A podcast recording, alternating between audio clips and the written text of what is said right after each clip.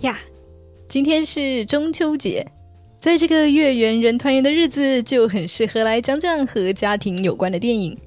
今天带来的是《别告诉他》，《别告诉他》是由发行了《仲夏夜》《妈的多重宇宙》等电影的 A 二十四公司发行，是华裔导演王子异二零一九年的作品，IMDB 评分七点五，烂番茄新鲜度九十七。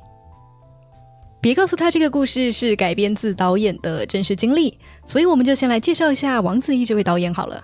他是美籍的华裔导演，出生于中国，六岁左右因为家人的工作关系，所以举家移民到美国。在移民之前呢，他在中国长春跟奶奶一起生活了一段时间，祖孙之间的感情呢还是蛮紧密的。当奶奶因为癌症可能不久于人世，其他的家人却决定隐瞒病情，不告诉奶奶真实的情况时，这样的一个好像是善意的谎言，就改编成了今天要讲的电影《别告诉他》。电影中呈现了中西不同价值观的对撞，还有传统的中式家庭在现在的社会中默默发生的改变。此外，也有作为移民二代对于故乡、对于根的一些想法。所以，尽管是一部小品作品，里面却蕴含很多能够被提出来讨论的点。而且，虽然它被归类在喜剧片，在烂番茄的二零一零年代最佳五十部喜剧排行榜里还是第二名，但是我不会把它归类在喜剧了。的确，电影中有一些荒唐的元素，一些让人会心一笑的小片段，但整体而言，我觉得还是比较压抑的。所以，如果你是想找一部放松温馨的家庭片，那这大概不是你的菜。虽然有点小压抑啊，但别告诉他，不只是一部关于离别的电影，它其实是透过奶奶生病，带出华人家庭成员间的互动和背后更深层的文化遗憾。此外，也有对于身份认同的讨论，我感觉这个切入点还是比较少见的，绝对是一部很独特、很值得一看的作品。接下来就会结合剧情讲讲我对电影的看法啦，所以还没有看过的朋友们，赶快暂停，亲自去感受善意的谎言下奇幻的回乡之旅吧。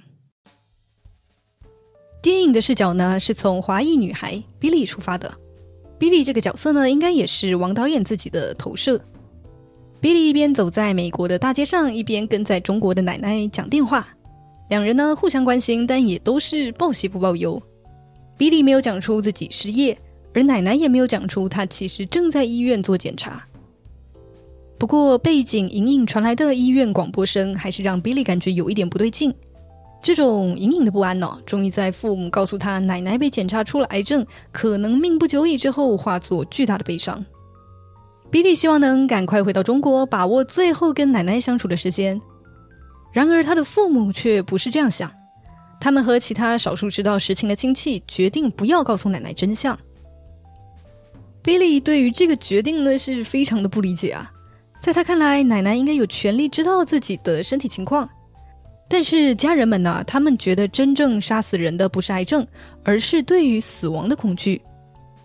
因此，家族全员一起保守这个秘密，是让所有人来为奶奶分担这个悲伤的事实。不过，毕竟大家还是要有一个回乡看看奶奶的理由吧。能够不让他起疑心，同时又能够召集所有亲朋好友的方式，就是婚礼了。所以大家决定以比利的堂哥在中国办婚宴为借口，所有人很可能是最后一次和奶奶聚在一起。于是之后，一行人就一边筹办婚礼，一边忙着拦截奶奶的检查结果。婚礼当天，比利看着所有的宾客欢声笑语、喝酒唱歌，觉得这实在是太超现实了。这里有多少人是强颜欢笑，又有多少人是真的一无所知呢？婚礼虽然有一些，比如把致辞讲的像是告别词的奇怪小插曲，还是顺利的结束了。奶奶看到写着“良性阴影”的报告，也没有起任何疑心。众人的生活好像又回归了正轨。电影的最后还放了一小段导演奶奶真实的影像，在这场奇幻之旅的六年后，奶奶还是和家人们在一起。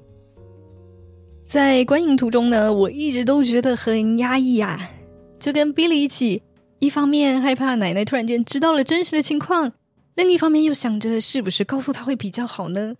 这种纠结的感觉啊，就像是误入 Billy 房间的鸟，也像是奶奶说的累积在身体中的毒气，随着电影结尾的一声大喊才稍稍缓解。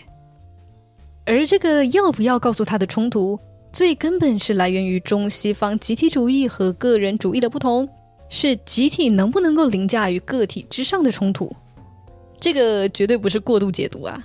电影的台词里直接就借由一句日本的比利的舅舅说出来了：集体主义是人会被视为属于不同团体的成员，也就是你不是你一个个体，而是你的学校、你的家庭、你的公司的一员。我们的名字组成呢，是把姓放在名前面啊，也能够说是集体主义的一种展现吧。而在欧美地区的话，社会群体是由一个一个个体，因为不同的需求或是契约之类的关系所结合而成的。这个呢，就是个人主义。除了家人们决定不告诉奶奶病情，电影中还有另一幕，是大家在为爷爷扫墓的时候啊，奶奶提到过世之后不如去海葬吧。骨灰撒到海中，大家也就不用跑回来扫墓了。但是呢，却受到了其他家人的反对，觉得应该遵循传统土葬。之后，奶奶也就没有再说什么了。这些就展现了在华人社会中，很多时候集体是可以凌驾于个人意志的。不过，我个人的感觉啊，现在的社会氛围呢，是越来越尊重个体性的。像是前几年，你的孩子不是你的孩子，造成话题，孩子不应该是父母的所有物。也不是他们的延伸，而就是一个独立的个体。家庭成员间就算不能互相认同，也应该要尊重彼此。